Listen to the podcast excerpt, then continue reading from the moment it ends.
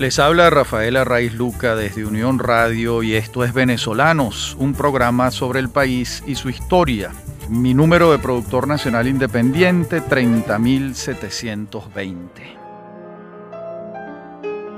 Hoy en la continuación de esta serie que venimos haciendo sobre arquitectos venezolanos, este es nuestro capítulo 9. Hemos ya revisado a lo largo de ocho programas eh, la vida y obra de un buen conjunto de arquitectos venezolanos. En el programa de hoy vamos a comenzar con un veterano arquitecto venezolano de muchos años ya trabajando y con una obra eh, muy grande. Me refiero a Edmundo Díquez. Pero claro, el programa lo vamos a hacer pensando en la siguiente fórmula. Edmundo Díquez formó una empresa eh, con Oscar González Bustillos y con José Alberto Rivas hace muchos años y toda la obra de ellos es la obra de tres personas de esa empresa, de esa firma de arquitectura que se llama se llamó Díquez, González y Rivas. De modo que en la primera parte del programa veremos la, vida y las formaciones de ellos tres y en los segmentos sucesivos del programa veremos la obra que hicieron entre los tres. No puede separarse. De hecho, debo referir una anécdota. En una oportunidad, si mal no recuerdo, en el año 96 o 97, le fue conferido el Premio Nacional de Arquitectura a Edmundo Díquez y él gallardamente no lo aceptó porque dijo que todo lo había hecho con González y Rivas y que tendría que ser el premio para la firma. Pero entiendo yo que la firma, que el Premio Nacional de Arquitectura no se les otorga firmas, eh, sospecho que eso es lo que ha podido pasar y se, se individualizó en en la figura de Edmundo Díquez. Bueno, yo recuerdo este episodio muy hermoso por otra parte, porque no es frecuente en Venezuela que alguien rechace un premio por una razón tan, tan gallarda, tan solidaria. Pero estuvo muy bien porque todo el mundo supo que el premio se lo habían dado a Edmundo Díquez y a González y a Rivas, gracias a ese gesto de honestidad de Edmundo Díquez. Bien, dicho esto, vamos a ver la vida de Edmundo. Nació en Margarita, Estado Nueva Esparta, el 10 de mayo de 1934.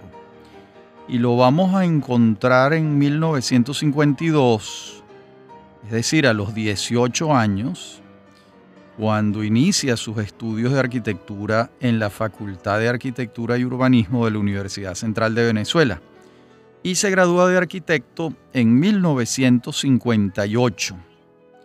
Él recuerda particularmente, de acuerdo a testimonios que en algún momento le dio a William Niño Araque, eh, las clases, las enseñanzas de los maestros, por supuesto. Fue alumno de Carlos Raúl Villanueva, de Tomás Sanabria, de José Miguel Galia, de Julián Ferris, de Martín Vegas Pacheco. De modo que mm, allí pues contó con, una plantilla de profesores como veremos, como vemos, de primer orden. Una vez graduado, Edmundo Díquez se va a Inglaterra y allá va a estar entre el año 58 y 59. Y hace un posgrado en arquitectura tropical en el Architectural Associates en Londres.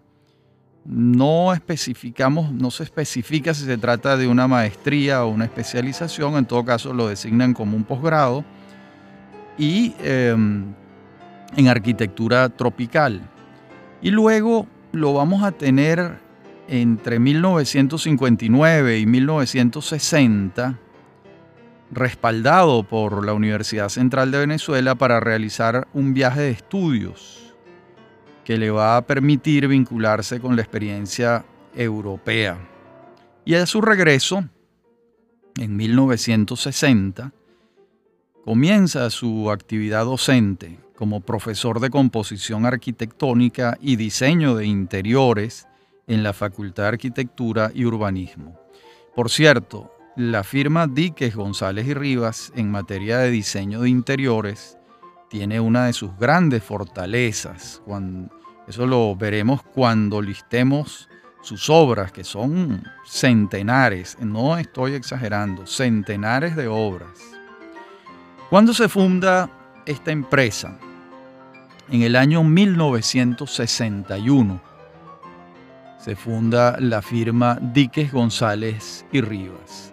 Ellos van a obtener un primer gran éxito en su trabajo con el edificio El Alcaraván. Ese es un, edificio de apartamentos en Chuao, está en la avenida principal de Chuao. Es un edificio mm, de 1967. Sobre este edificio, eh, William Niño en su mm, diccionario de arquitectura venezolana incluido dentro del Diccionario de Artes Visuales publicado por Monteávila Editores y la Galería de Arte Nacional en 1984, dice lo siguiente sobre el edificio El Alcaraván.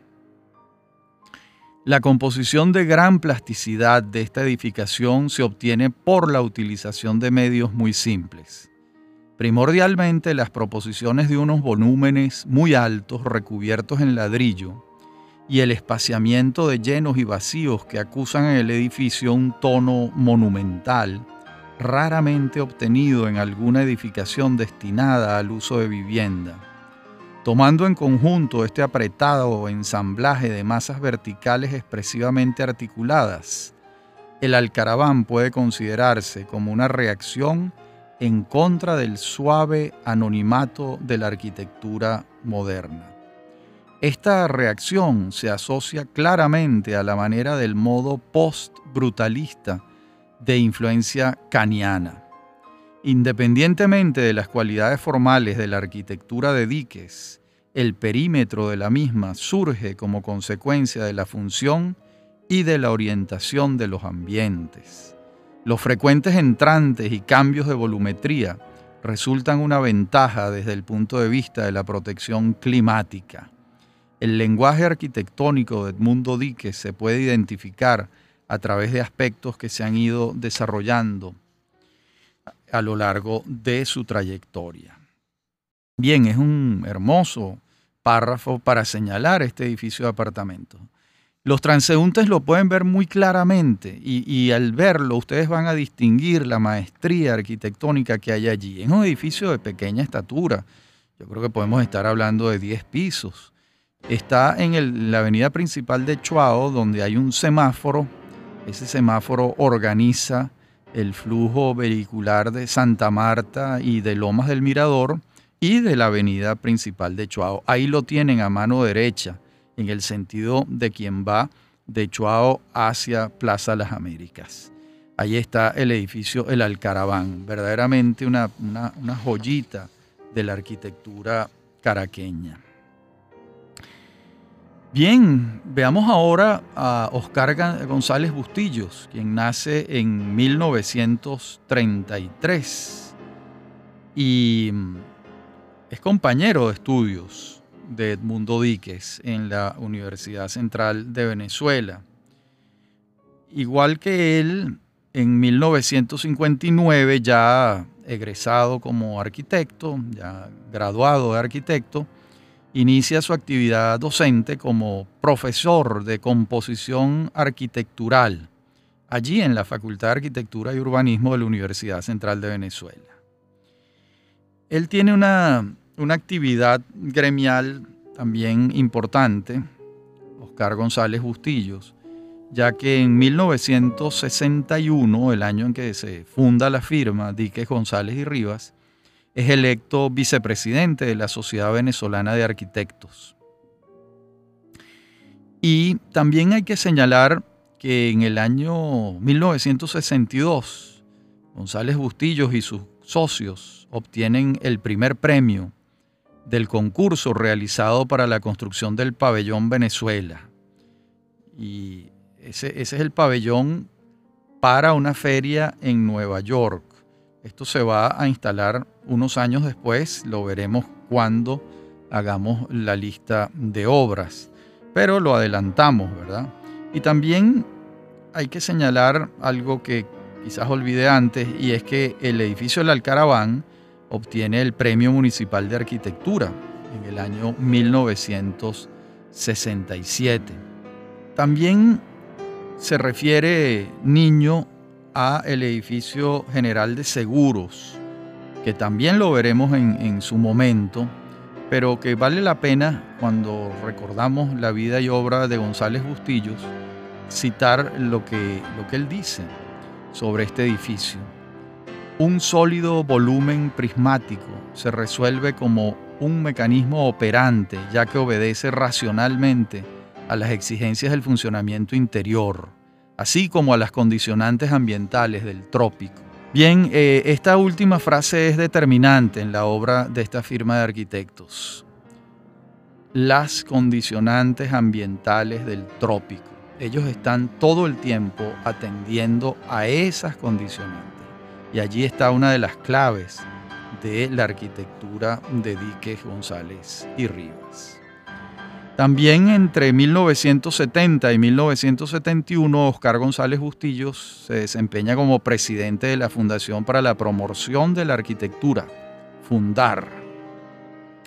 Bien, en la próxima parte del programa veremos la vida y obra de José Alberto Rivas y continuaremos con eh, las obras de esta firma extraordinaria de arquitectos que a lo largo de 43 años eh, nos ha dejado uno de los trabajos más grandes y asombrosos y de calidad que ha habido en Venezuela.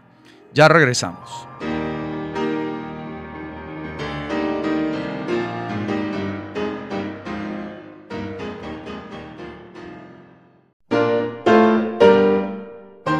En la parte anterior del programa trabajamos muy brevemente la hoja de vida de Edmundo Díquez y de Oscar González Bustillos. Ahora lo haremos con José Alberto Rivas, quien nace en San Juan de Puerto Rico el 27 de agosto de 1935 y estudia primaria y secundaria en los Estados Unidos y a principios de los años 50 se traslada a Venezuela siendo un muchacho.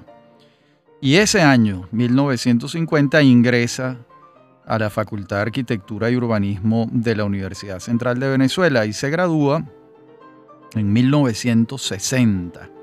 Tuvo los mismos profesores de Díquez y de González Bustillos, que ya hemos mencionado antes, ese staff extraordinario de profesores que tuvo la central en aquella época, entre quienes se contaban Villanueva, Sanabria, Galia, Vega, Ferris, por solo mencionar algunos.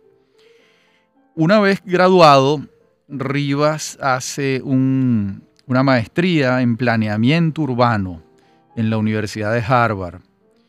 Eh, esto es, bueno, interesante e importante y también eh, vinculado con esa universidad, años después se desempeñó como consultor del Centro de Estudios Urbanos que formaron entre el MIT y Harvard. Y también se desempeñó como consultor en vivienda y desarrollo urbano de la Organización de Estados Americanos, de la OEA en Washington. Y bueno, como ya hemos señalado antes, forma parte de la firma Díquez González y Rivas desde su fundación en 1961.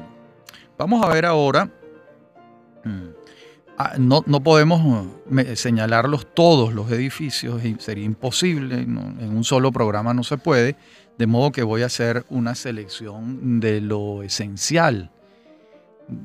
Comenzamos por 1961, su primer, el primer trabajo que tienen estos muchachos entonces es la casa de Carlos Armando Figueredo en Lomas del Mirador. Ahí está esa casa, que ha envejecido muy bien, una casa, bueno, del año 61, ya tiene 58 años la casa en pie, con sus rasgos de modernidad.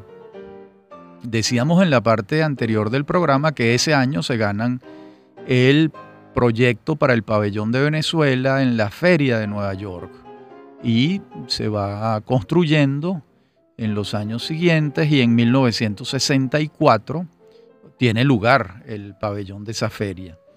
Alguna vez le he escuchado a Edmundo Díquez eh, las características de este pabellón y la alegría con la que él habla de esa primera hechura, de ese primer logro, que es porque se ganan un concurso, pues. Y tiene un recuerdo muy hermoso de ese pabellón. Luego, en el año 65, esto es un dato curioso para los que amamos a Margarita, ellos hacen obras en el balneario de Playa del Agua y en el balneario de Huacuco. Mm, Allí hay unas, en las esquinas de Huacuco y Playa del Agua, hay unas construcciones, probablemente todavía están en pie, no estoy completamente seguro, que mm, las diseñaron estos jóvenes arquitectos que estaban empezando su vida profesional. Diseñaron también un hotel en Juan Griego que no llegó a construirse y en el año 66 el edificio Alcaraván del cual hablamos en la parte anterior del programa y, y ponderamos notablemente. En el año 67 también comienza una faceta de la firma que es muy importante, que es el diseño interior. Y ellos son los diseñadores del legendario, inolvidable drugstore en el centro comercial Chacaito.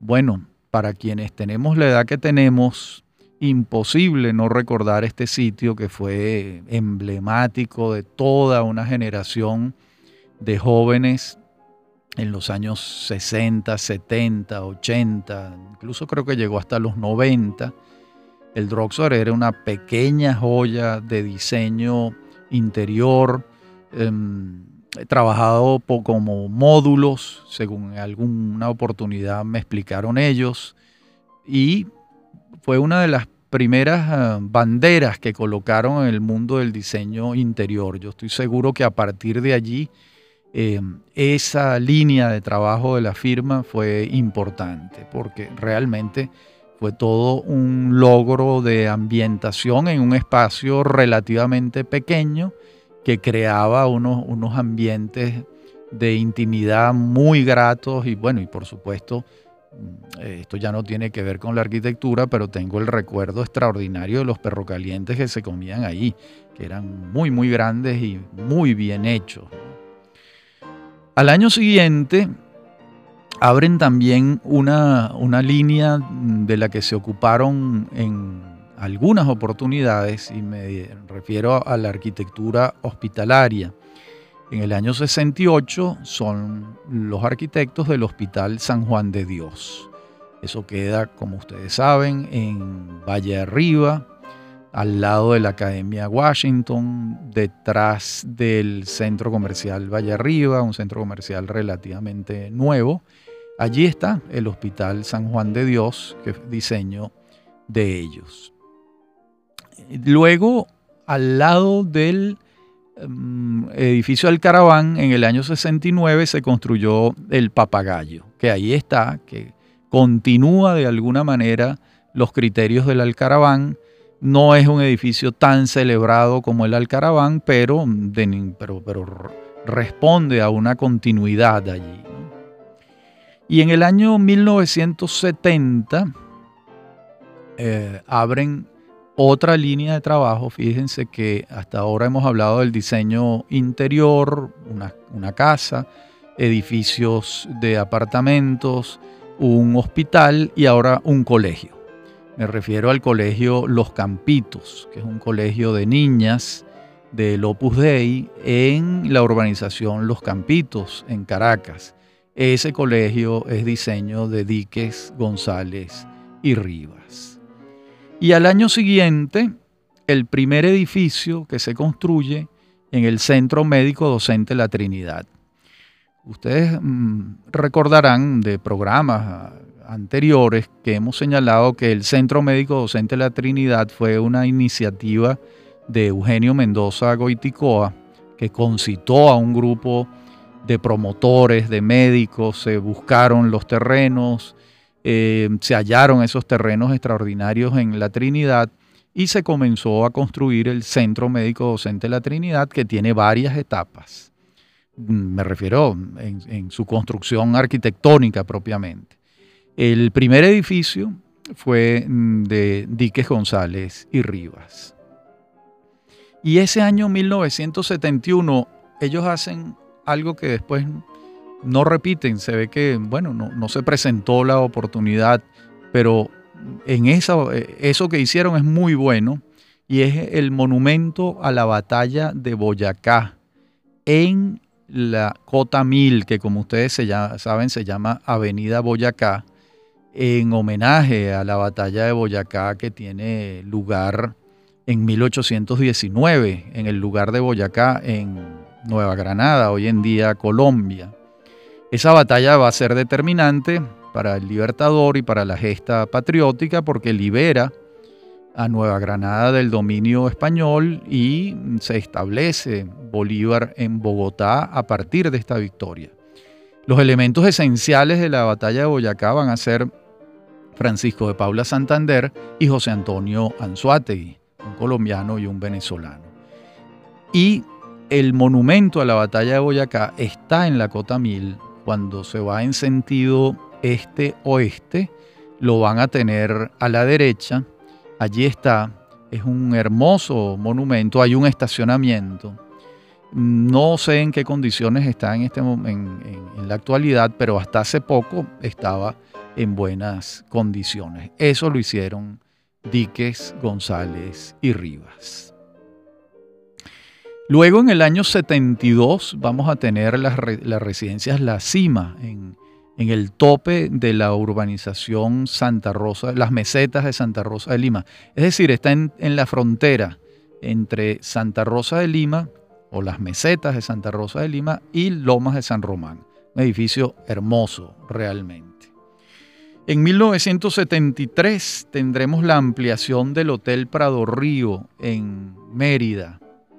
Y en 1974 las residencias Camino Alto en em, Lomas de Chulavista, un edificio de apartamentos dúplex muy hermoso que queda allí. En la próxima parte del programa vamos a continuar mm, listando y comentando muy brevemente la obra de Díquez González y Rivas. Ya regresamos.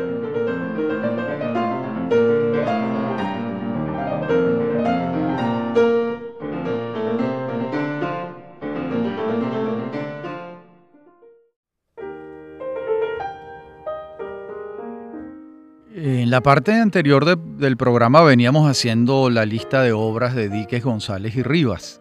Y eh, comenzamos en esta en el año 1974, cuando concluyen el edificio general de seguros. Ese es uno de los edificios oficinas más hermosos de Caracas. Queda al lado de un edificio de Jimmy Alcock y al lado del Cubo Negro en Chuao, en el sector de oficinas de Chuao.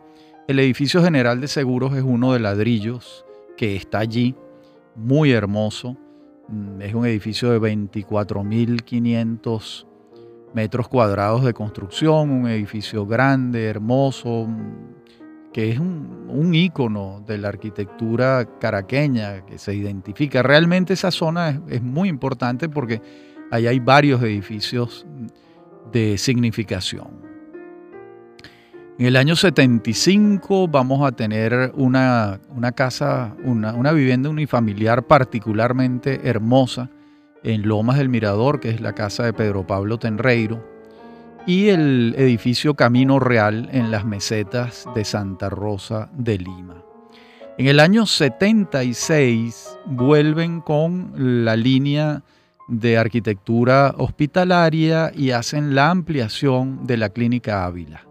Ese edificio que está al lado, hermoso, sólido, al lado del edificio del primer edificio de la Clínica Ávila, es de Diques González y Rivas. Y en Margarita ese año van a construir el edificio Farallón Centinela, que es muy hermoso también.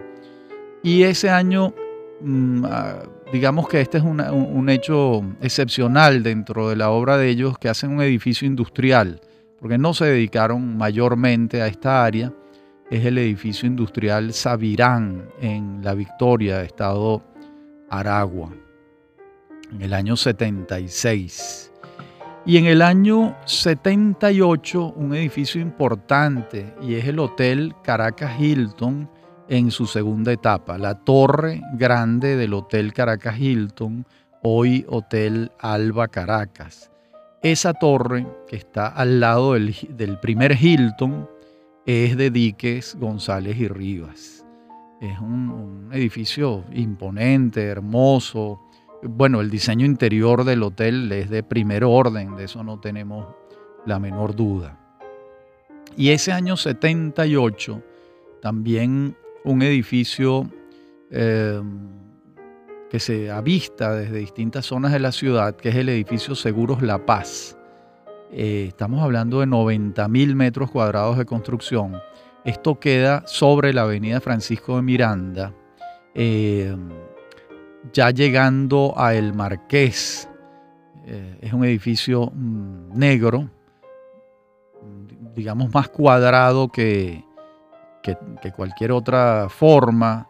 Em, no es un edificio de, de, grandes pisos, pero sí es un edificio muy ancho. Y allí está, es perfectamente reconocible. Muy cerca queda hoy en día el centro comercial líder. Y en la línea de edificios vacacionales, en el año 78 construyen en Margarita los edificios Don Bartolo y Doña Felipa, muy conocidos en, en Pampatari, en Por la Mar. Son unos edificios eh, perfectamente ubicables. En el año 79, en la línea de construcción de viviendas unifamiliares, hacen una casa para Gustavo Cisneros. Esa casa se llama La Cañada queda al lado de la casa de Jimmy Alcock para el mismo propietario en el Caracas Country Club. Es una casa verdaderamente hermosa.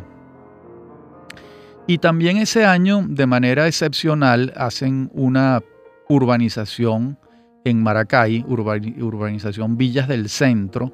No se dedicaron a esta área eh, con, con mayor insistencia, de modo que es una una circunstancia excepcional. Y en los años 80, en la entonces nueva urbanización La Alameda, construyeron varios edificios. Las residencias Alameda, las residencias Tamarindo, donde quien habla casualmente vivió en aquellos años, unos apartamentos pequeños, muy bien diseñados. Y en ese entonces también hicieron el diseño interior del el Hotel Girajara, que entonces se llamaba Hotel Barquisimeto Hilton, un hotel diseñado por Jimmy Alcock y Manuel Fuentes, pero el diseño interior fue de Diques González y Rivas. Lo mismo hicieron con el diseño interior del Hotel Caracas Hilton, hicieron la torre y el diseño interior.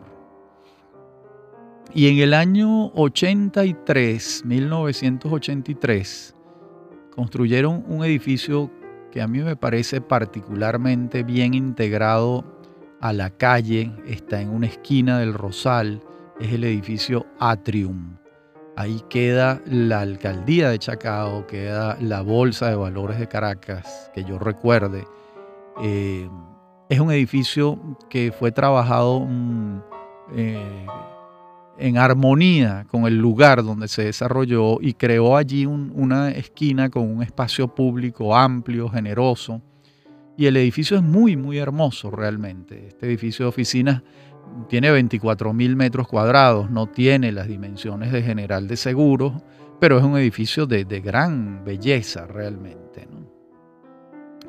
En el año 84 hicieron también el diseño interior de la Aruba Concord del Curazao Concord, eh, de modo que en hotelería, en el diseño interior, fueron desarrollando un trabajo importante también. Y em, nos vamos acercando a un edificio muy importante ah, para mi gusto y para mi juicio, que es el edificio de oficinas de la Procter Gamble en la Trinidad. Eso fue en 1995 y em, es un edificio muy hermoso.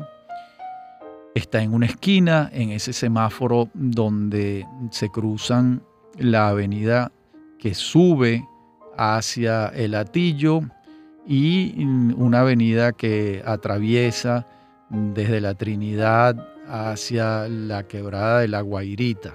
Allí hay un semáforo por todos los caraqueños conocido y ahí está el edificio sede de la Procter Gamble. Ese edificio crea un patio interior muy grande donde se mm, forma un microclima Entiendo que fue concebido para que en ese patio interior ocurrieran eventos culturales, conciertos, exposiciones, ferias, conferencias, pero dada la naturaleza de la empresa Procter Gamble, esto mm, yo creo que no ha prosperado demasiado. Sin embargo, ahí está el patio y cuando uno visita esas oficinas por algún motivo profesional o laboral, uno se da cuenta de que allí se creó un espacio interior importante, eh, perfectamente premeditado por los arquitectos. Estamos hablando de un edificio muy grande, son 65 mil metros cuadrados de construcción y de oficina. Y yo creo que en el sur este de la ciudad, este es un, edificio pues, eh, de la mayor importancia. En estos años también la línea de diseño interior va, va a cobrar importancia. Hacen el diseño interior de mm, la presidencia de la electricidad de Caracas, Leo Burnett, eh, incluso restaurantes, el restaurante Il Encontro, lo hicieron ellos. Eh, esa línea se va a profundizar también, hasta que llegamos a las últimas obras de la firma, que yo considero que es algo verdaderamente maravilloso, que son el conjunto de viviendas Caurimare Tepuy. Estamos hablando del año que eso comienza en 1999 y la tercera etapa culmina en el año 2004. Ellos diseñan estas casas en una especie de topo en Caurimare, arriba. Es un conjunto mm, cerrado de casas muy, muy bien diseñadas, que crean un, un microclima porque allí hay un trabajo con, el, con la naturaleza, con el ambiente, con la flora importante. Incluso quienes viven allí dicen que el efecto del diseño arquitectónico en vinculación con los árboles, con toda la, flora, eh, reducen dos y tres puntos eh, de, en el clima. Es decir, ahí hay más fresco que en otros lugares de Caracas gracias a esa, a circunstancia del diseño arquitectónico. Bien, en el año 2004, pues 2003, 2004, es el, el, final de, de esta obra tan, dilatada, estamos hablando de una firma sin rupturas ni decisiones algunas entre 1961 y el año 2004. Prácticamente, pues estamos hablando de 43 años de trabajo conjunto, una vez que mm, pues alcanzaron eh, determinados años, cerraron la firma y eh, pues cada quien para su casa, disfrutar de los nietos y y también seguramente en lo personal muchos de ellos siguieron asesorando o haciendo determinados trabajos puntuales. Pero esa firma Díquez González y Rivas que condujo al Premio Nacional de Arquitectura para Edmundo Díquez, emblematizándose en él el trabajo de la firma, pues permaneció 43 años. Yo creo que debe ser una de las firmas de mayor longevidad en la historia de la arquitectura venezolana. Seguramente hay otras, probablemente el trabajo de Pimentel Malaucena con Borges y con Capielo puede que tenga incluso el, mismo número de años o más, quizás más. Eh, el trabajo sostenido de Jimmy Alcock durante tantos años también. digamos, no son muchas las firmas en Venezuela de arquitectura que logran permanecer tanto tiempo trabajando armónicamente y que finalmente nos legan una obra arquitectónica importante, no solo en Caracas, sino en Venezuela en general, en particular en Margarita. Uno diría que Díquez González y Rivas han trabajado particularmente allá. Bien, eh, en la próxima parte del programa, en la última, nos dedicaremos a la vida y obra de otro arquitecto venezolano, como es Jesús Tenreiro Dewitz, nacido en Valencia, Estado Carabobo, en 1936 y fallecido en el año 2007. Ya regresamos.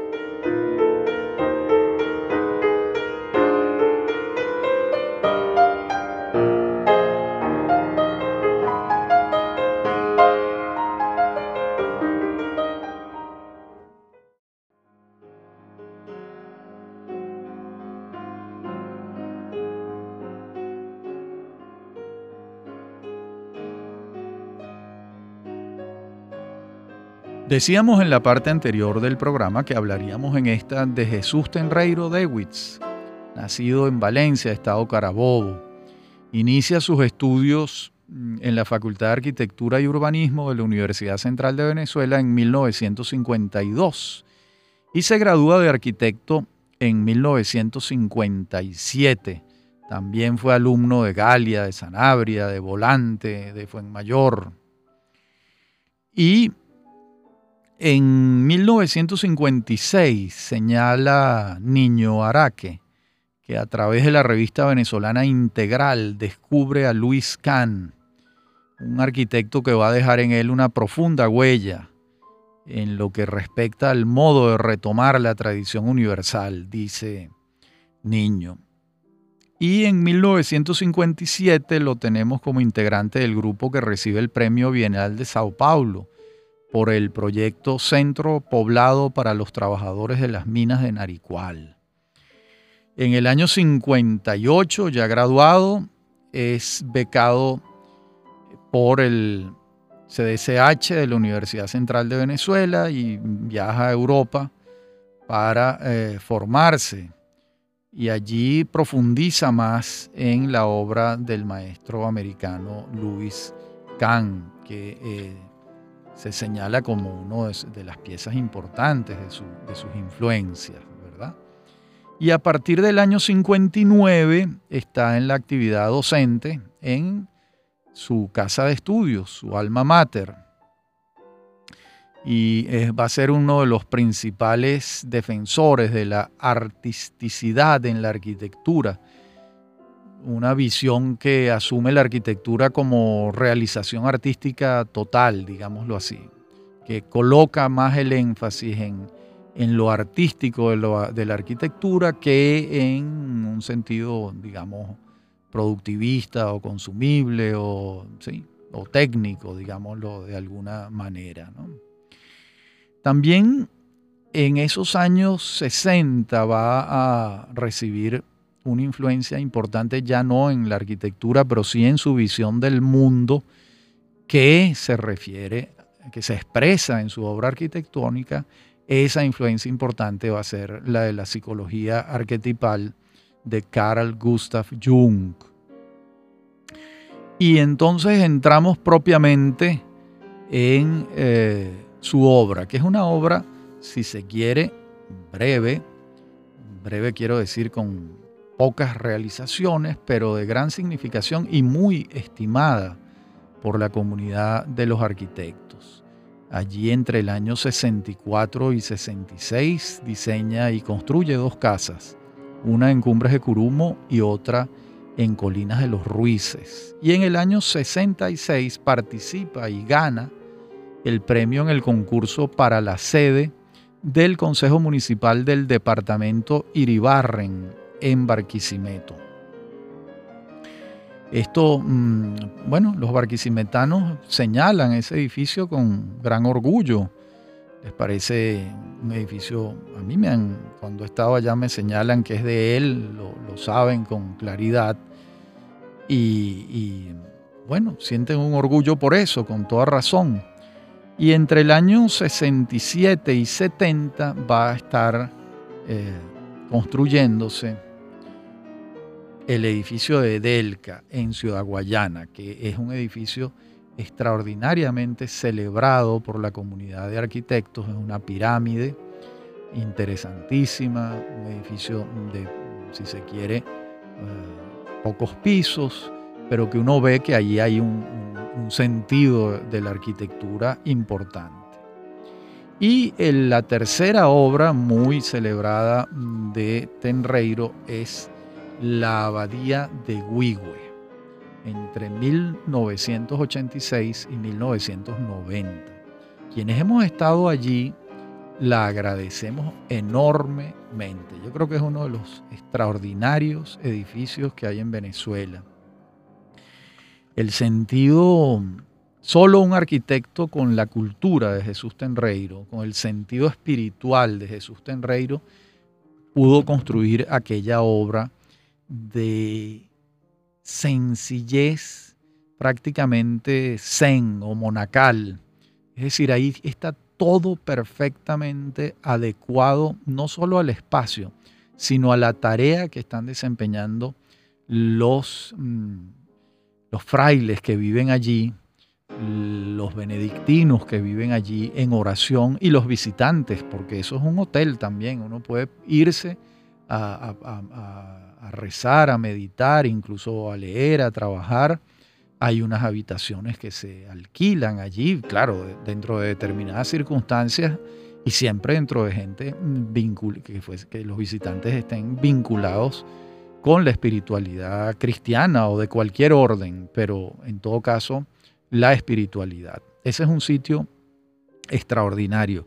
Las visiones que se tienen del lago de Valencia, de las colinas aledañas, desde esa loma donde está la abadía de Huigüe, es algo fuera de serie. Es uno de los grandes edificios que yo conozco en el orden espiritual. Bien, hasta aquí el programa de hoy.